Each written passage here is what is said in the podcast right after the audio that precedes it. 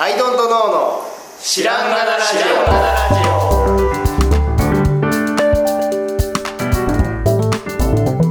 オさあ始まりましたアイドントノーの知らんがなラジオこの番組は僕たちアイドントノーが日常をアイドントノーしていく中で新しい視点を皆さんと共に発見していくという番組ですということでアイドントノーのツアーですアイドルの直樹ですアイドントの春田です。よろしくお願いしお願いしまます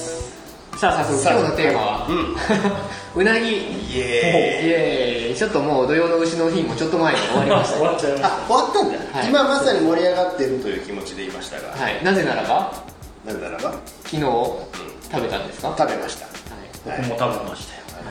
くしくも。 3人中2人がうなぎを食べたというですね昨日そうなんですようなぎってうまいなぁと思いましたね 久しぶりに食べていやで僕は川越ではいはい食べたんですけど、はい林家さんっていうところがあってあのーそんなに歴史は深くないんですけど、なんか美味しいですよなんか蒸す焼く、もう一回蒸す焼くっていうのをどうやらやっているとすげえことですねであのねカリカリなんですよ、うんカリカリの膜があるなんか表面にで中ふわっとしてるのなんですよで肝食べても全然臭みもないしっていうまあ要するにうなぎの質もよくうんうーんすげえうまかったですねいやーいいなーでうなぎって、うな丼ってやっぱすげえなと思ったんですけど、うあまあ久しぶりにうな,、まあ、うな丼でうな重か、うん食べたんですけどあのもう本当に開けたらうなぎしか乗ってないっていう、うんうんそのこれ一本で勝負するぞという感がねもうマジん。いいですね。そその脇におしんこすらない。そうそこがいい。そうあのねどうしても彩りとしてあの入れたくないですかあの四角の端っこに、はいどうしてもあのしば漬けかなんかをね乗っけたくなるところも乗っけないそのもううなぎのみ乗ってるまあ山椒ちょっとかけ。山椒かけてで僕ね発見したんですけどあのまあめちゃくちゃうまかったんですようなぎめちゃくちゃうまくて一口食べてめもう口の中に噛んでる状態でもうめちゃくちゃめちゃくちゃうまいなってめちゃくちゃうまいって言ったらいそのねご飯めちゃくちゃうまいっていう口の動きとうなぎとご飯のその空気の入り方なのかめちゃくちゃうまいって食いながら言ったらよりうまくなるんですよ何それめ。ちゃくちゃうまい何そのあの何を言ってるんですか。あれですよ好きって言ってみたら好きになっちゃった確そうそうかにめちゃくちゃうまいということによるうまさの使い方なされたそうだからね何あの嫁と言ってたんだけど、あのむちゃくちゃうまいって言ったらめちゃくちゃうまだったっていう二段構えのことをちょっと食いながらめちゃくちゃうまいって言 ってみておすすめするっていうなんかわけのわからんことになってましたが食いながらめちゃくちゃうまいとい言ううという技をそうこれは他の食材でも生きるんですか多分そうだと思うだから、いやもう食ってる途中に、むもうだからもう美味しいからもうすぐに感想が出ちゃうものってそんなないじゃないですか確かになんだろうその喋ることで美味しい息がまたこうそうそうそうそう香香りりが。がそうそうそう空気が回って美味しくなるんですマジでだからその後にだから帰りにあのサービスエリア寄ってあのソフトクリーム白玉えー、宇治えじゃあ抹茶ソフトクリームみたいなの食べてたんでそれでもめちゃくちゃうまいって試してたんだ食べながらめちゃくちゃうまいって言うっていうなりましたかうんなりました効果あり加工がめちゃ食いながらめちゃくちゃうまいって言うっていうのはなかなかいいちょっとうなぎの話だから うなぎ食いながら発見したすごい空気を入れるいいなでもいいと思います。川越は近いから行ってみたいな。川越なんか美味しいね昔ながらのお店もありえ有名なん街で自すか体がねいいへーねそう町うなぎの町ですあそうなんですか小江戸ビールがあってそうそうああで街並みがあの古い街並みが残ってて、はいはいはいそうだそうだはいはいなるほどなるほどいいですね川越川越近いないいっすよあ埼玉まで東京の人があ高いで自粛警察い自警察やだから GoTo キャンペーンや GoTo キャンペーン GoTo 東京の人出ないけどね いやもくもともとねあの神奈川とか横浜のあの海の周辺だったので、地元ではそのいつも行くうなぎ屋さんとかあったんですよ、うんちっちゃなのただこっちの埼玉に引っ越してきてから、やっぱ一個は知っておきたいじゃないですかそういう、 美味しいうなぎ屋さんってそうですねこれはいい情報で林家さんめちゃくちゃ間違いないですでね子供もどうやら好きおううんなんかよようやく食べれるようになってきてなのでねちょっと一緒に特別な時に行くやつではい取っときたいなと、ねで混んでる中心街で基本は混んでるみたいなんですえーでえっとね平日かは予約ができるほ土んと日はできないって言わじゃあもう体当たりというか行れってて並ん行ってで並んで名前書いて、まあ、あの散策して待つみたいなのが普通みたいですうなぎってでも今いにさ2000円ぐらいするんですか3000円3000円ですよねで3000円で本か当らにですよだからはい3000円で本当にそれしかないじゃないないはいまあまあお吸い物ぐらいお吸い物はついて3000円でそれしかまあ昔もうちょっと安かったっていうのはありますけど、で3000円でそれしかないのにめっちゃ混んでますよねうなぎは結構美味しいとこってすごいすごいですよ少なねいです皆さんすごいですよくるいや本当にちょっとしたプチコースランチぐらいは食べれちゃうじゃないですかそうそうそうそうそうそうそうそうね三で、まあ、3000円じゃ安いか4000円とかもいきますそうですね3500円からって感じですそうそうそそううでもね林家さんは安いんですよその界隈でああそういうのもあってっていうのは微妙ちなみにちょっとお店情報で、あの岐阜県大野町というですね対抗してきた私は青木さんのフェイバレット関東圏とは関係のない話なんですけど、僕生まれてあのおばあちゃん家の近くなんですよ要は、うん今実家の近くなんですけど、でそこで金間っていうですね、まあ結構ボロいというか金間結構なあの古い感じの、本当にここで大丈夫みたいな店なんですけど、うんうんそこのうなぎはもう生涯一というかちっちゃい頃からおばあちゃん家行くと食べてるんですけど、あの大体持ち帰りで食べてるんですけど多分角田さんの言ったのと似てるかもしれない、表面がとにかく焦げている焦げてるとにかく焦げている俺が言ったのはカリカリなんだよ焦げてる表面が焦げてる、あのいわゆるメイラード反応の焦げですよあいい焦げがいい焦げですよねすごく大量にあって、もう他で食べたことないんですよねあんなに焦げてるやつうーんそれがすごいおすすめなので岐阜近郊の方は金間金間金間ぜひでも僕はここで食べてから他では満足いってないですねそこは混んでるいや全然全然っていうかま ああの持ち帰りする人がとっても多くて、中は普通に入れるんじゃないですかねなるほどうん結構予約お盆時期とか予約で取りに来る車がいっぱいいえるー、じゃあもう地元では美味しいって地元ではみんななんかなんおばあちゃんの代からなんでなんせ多分地元ではみんないいことがあるとカニマみたいなのがあるでも汚い汚いらしいまあ言言ってしまうとあれです けど汚らしいって言っちゃったはい、あの、 重味、重持ちのある。なかなかな、僕も初めて、昔からし食べたことはあって、お盆っていうと金間のうなぎだなと思うぐらい楽しみにしてたんですけど、いざ、その、車とかが出てきてるので、あんた取りに行ってよ。あ初めてお店に行って、うん本当大丈夫かなって、も う、扉開けるの怖いなみたいな。で、開けるととっても狭い店なんですよ。あもでそれでなんか「んなんええお客さん来た?」みたいな 感じで「えっ?」て振り向かれて 「本当大丈夫かな?」っていうう何の用みたいな「そう何しに来たの?」みたいな「であすいません」謝りながら取りに来たんです「あーあーあーちょっと待ってて」待たされたあーあーじゃねえだろとってもそういう感じのみたいなえすごくおすすめしたいですね でうなぎねなんであんなに高いのに混むんだろうー、ね本当すごいな、それは本当にいやな昔から高いのかなうなぎってだ今ほどじゃないんですけど、ただまあ1000円は超えてたはずなんですよ高い部類の食べ物ではあった気はし高いブルどーちらかというと寿司行くかとか、うんうな重行くかみたいな、はいなんはか高い側では確かにあの人人銃で寿司食えますよねそうね寿司より上がっちゃったんでしょうねやっぱもともとはなんか近いランクの気がするけどまあなんか取れなくなってみたいなのがあって、うなぎそれものも上がってると思いますもともとはあの食べやすい食べ物じゃなかったですよね苦労してあの製法を見つけたっていう話話を聞きましたあそうなのそんな喜んで「ヤッホーうなぎ」ってことじゃなくてうなぎなんか誰が食べんだよみたいなものだああったらしいえハムとかはそうやねあの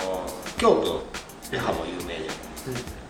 なんだけどあの京都超内陸だから、あの持って海の魚とか持ってこれないはいはい基本はなんだけどハモは強いからは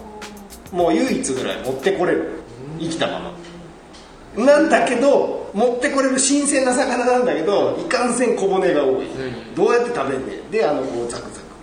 うあは骨をあ切ったら食べれるよっていう製法が、まあ、作られたというなるほどなるほどそういうの多いですねホルモンとかもねホルモンあそうそうホルモン全般のことですけどね、誰が牛の舌なんか食べんねん ですよねあれはそんな硬いもんでうなぎ僕ね京都でうなぎ食べに行った時にね鯉鯉も泳いでて、うんあのいけすに、うんで鯉の料理も一緒に出すお店だったんでへうんでそういうなんか生かしたままあの保存するしかなかったじゃん昔は、うんうんそれができる魚でかつそれが美味しい方みたいなので、まあ、確立していったんかなって気はするけどね、まあ、だから特にこう海のないこう内陸とかで発達してそうな気がするけどでもあれかうなぎってか翡翠ですか一回あれだよね一旦海から出来まますすももんんねねしかもはるばる泳いでね大きくなって帰ってくるんでしたっけそうなんかあのち企業ちっちゃい頃に旅立つそうそうそうそうそうねそうだいやうなぎはねどこで卵を産んでるか分かんない分かんない、うん、ですよねであのどこから来てるか分かんないけど稚魚が通るのはこの辺だっていうのが大体バレてて、んそこで稚魚捕まえて養殖するいやー成功してほしいですね早くあれね完全養そう殖そうそうもう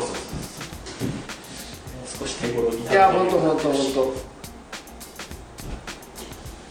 自分で焼いたりとかなんてねできないです生の生のっていうかパックにされたうなぎとかね売ってるわけもないですからねねあ食べたい食べたんですよ昨昨日話してたらまた食べたくなってうなぎいいなうなぎたまにはですねたまにはね うなぎすごいうなぎについてあいのとのしましょうよっていう話なのに、食べた い美味しかったあれはいいものだっつって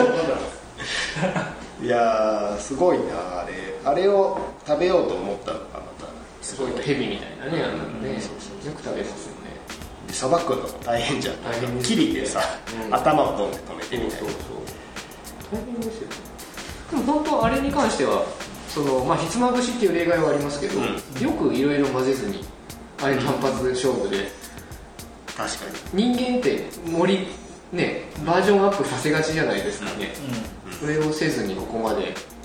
勝ち勝ちでそうだすごくないですかにいろいろやったけどまっすぐがいいってなったのうっかりマヨネーズかけちゃった店とかないんです かいや名古屋がやるじゃん名古屋あたりがうっかり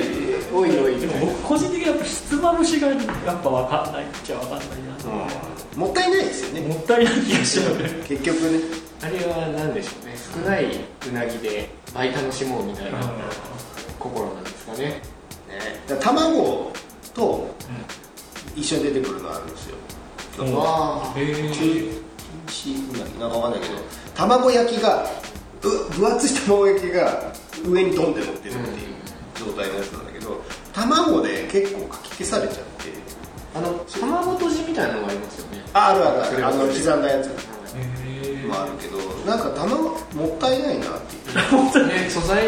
素材いいなっていう感じはうなぎのあの香りやっぱこう大事に大事にこう味わわないと意外とすぐ消えちゃうもののような気がするもともとそんなに味がないんでしょうねあんなにきつくそう甘辛くしてるっていうのはそんな気がする それこそ本当にうまいって言わないとめちゃくちゃうま いって言わないと言いながら食べないとマグロなんかねなんなら醤油もなしでいけちゃうぐらいの強みがあるじゃないですか違うんですねもやしみたいなものですよねなんかさもともと何色にでも染まりまあます白身だしねなんか 確かにねいやーだから刺身で食べていいかどうかわかんないけど一旦刺身で食べたりとかしてみたいねああ確かにこんなもんかみたいなあこういうなんか素はこういう子なんだね確かっていうにの素は違ちょっうと機知会りとたいかないけどねどんな味なんだろうねね例えばさあの何ぜ今はそうだからうなぎ高いから贅沢だけど例えばあの唐揚げにしてみるとかああ 別の食い方あでもよないかもね確かにねあうなぎの別の食い方確かに、い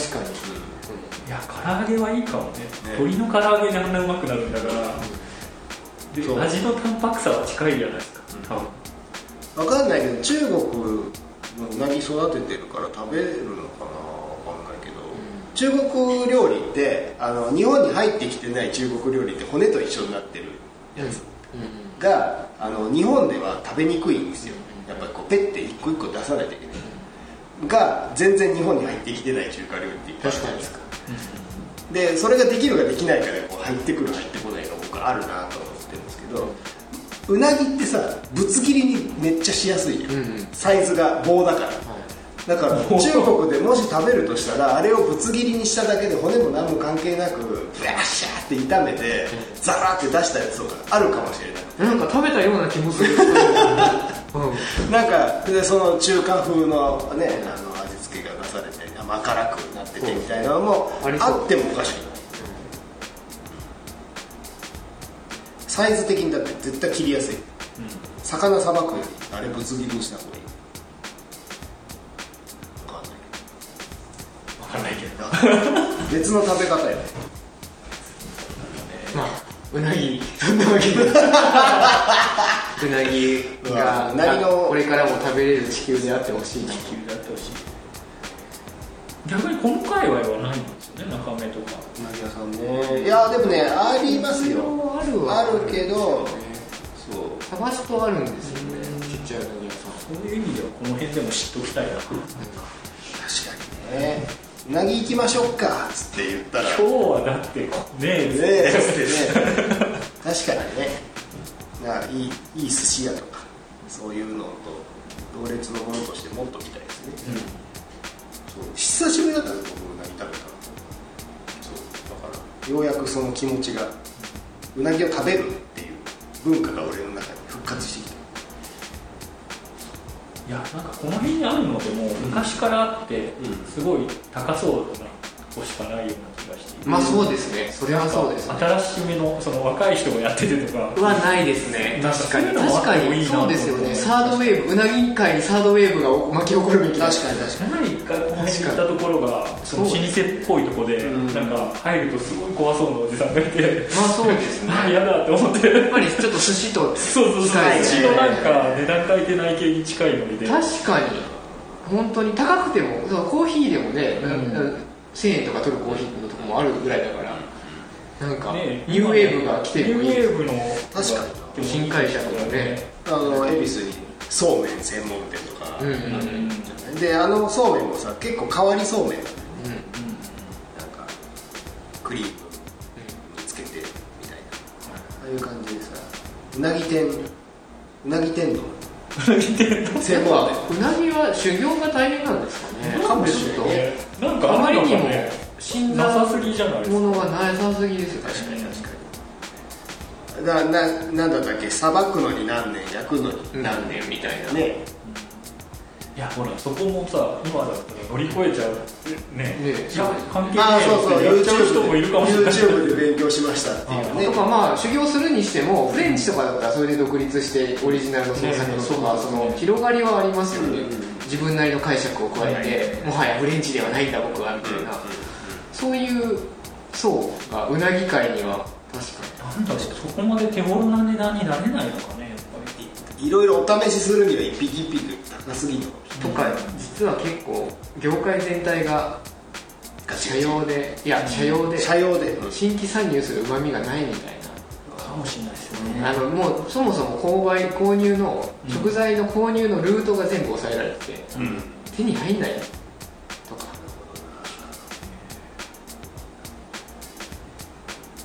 これはちょっとうなぎ界闇が深い可能性がありますよどこが牛耳ってるか分かんないですよそのルートを、そうだよねうん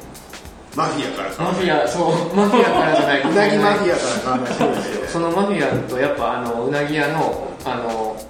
何おじいちゃんはつながってるんですよあの昔からそうだよね熱い友情でつながってて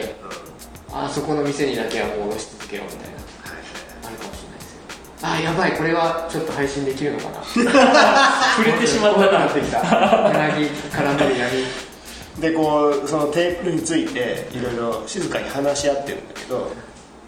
う切れてさマフィアだからそんな値段で売れるかってなってうなぎ屋の大将がバーって山椒を目にバーって っていうところからバトルが始まるバーっていうところからいやでもなんていうのいろんなチェーン店とか、そういうところで別にうなぎのメニューもあるありますよね吉木はそれあり全ますよね然そう扱えるとは思うんですよね、うん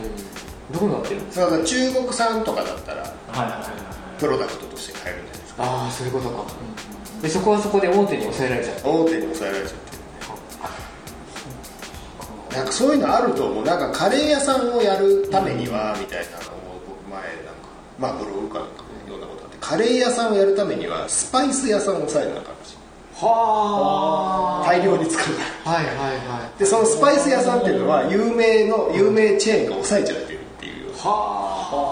ああーでもあらゆる産業に、あのうちのあ姉のというか義理の兄の焼肉屋さんはめちゃくちゃ美味しいんですけど、うんおうおうもうやっぱ付き合いのあるお肉屋さんが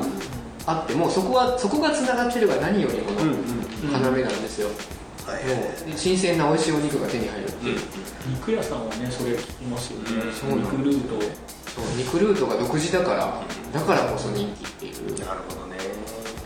それはプロダクトでも言えるかもしれないですね言えるかもしれないねいい工場とつながってるからそうなんですよ、産地がうん、やっぱりあそこのデザイナーさんいい工場とつながってるからっていうのはうんねまあ僕たちにとっての藤田金属さんは、はいねはいこの作る大元とつながるがなるそうですね確かにほどねそりゃそうだないい土が手に入るといい陶器ができるんでみたいなとこに行くんですかね最終的にはうなぎから随分な話に飛びました けどはいでも近所のこの辺でもカレー屋さんは若くて面白いそう面白いお店いっぱいあるじゃないですか、ねカレーはねかまだすごい逆にすごいチャンスに気づいちゃったのかもしれないですね、ああ参入確かに参入すべきみんなカレーとかコーヒーとか言ってるけどいやこれからうなぎだからさ確かにでもあの食って科学なんですよはい、あの焼くメイラード反応から、その味塩味と、あのしょあね甘甘みのこう分量とかさでっていうのが組み合わせでさこう噛んだ時のあれが出来上がっていくわけでしょでそういうのをさ昔からこうだからじゃなくて今から分析するところから入るっていう甘辛のタレじゃなきゃダメかうなぎのうまみとはそもそも何何かと何でできてるのかと、うなぎの皮を取っちゃった方がいいのか、ある方がいいのか、とかもうそのこうの方がいいからこの方がいいからとかじゃなくて、あのなんか最初から分解してやるような若い人らが出てきてもそうですね、やりま すかや やるかな うな重ちょっと高いんで、あのテイクアウトでおにぎりあたりも買える感じにしたいかなっていうのはありますけど、うなむすうなむすもこまめに小銭を稼がないとやっぱり 厳しい時代なんでうなむすなうなむすいいけどねほかほかのが食べたいなでも肉まんみたいなわかんないけど、いやちゃんとめっちゃうまって言ってほくほくのその空気を出せるようなものが美味しい気がすうなぎバーガーっていうのがね浜松のあサービスエリアあってめっちゃうまいですあへのーチンして出てくるようなやつなんですけどうまいんですよへえるあるじゃないですかでもそういうのそうねそうそうそうそう、へーだから浜松だから許されるのかな確かになちょうど空いてるのかもしれないですねうなうなぎ屋ぎううなぎ界ラーメン屋みたいね、三代目うなぎ屋の3代目の息子がん革新を起こしみたいなねなんかありそうですよね、でもあれだよね味にさそこまでバリエーションつくあの違うことをやらなければ、そうですねラーメンって、ラーメンという道の中にいろんな味があるそうですねうな重って言ったら、いや例えばうなうな天にしてしまったらそれは別の料理だから、うな重の中でっていうのは難しいだからタレがあそこのお店の方がうまいとかなんかすぐマニアックな世界に入っちゃう焼きはあのお店が美味しいとか、なっちゃうよねそれもなんか難しいところなんだろうな伝わらないっていうかでも好きかどうかは置いといて、えっとまあ、あアフリ中目黒のアフリみたいなあアフリみたいなちょっと気取ってるというか、はいはいあのデザイン性の高いみたいな、はいはいそっちの方向性すらないですよねそうそうなんですよでねだすよかねらロゴが今風なのすら、まあ、ない知らないだけかもしれないですけど寿司屋とかはあるでしょとかラーメン屋も気取ったとこあるでしょっってていいうう確かにいやリニューアルしたトラヤみたいなさうんそうですねそういうのがないじゃないですうなぎ屋のはいなんかはいはい革命みたいなのないですね確かに焼肉ライクって知ってる焼肉ライクってよくあの国道沿いに何個かあるお店なんですけどあの焼肉をねさらにねアイドントノーしたやつなんですよで焼肉定食ってあるじゃないですか、よく、まあ、焼いたお肉が売ってるやつの肉が焼いてないバーもうなんですよおーでここに焼くとこが前には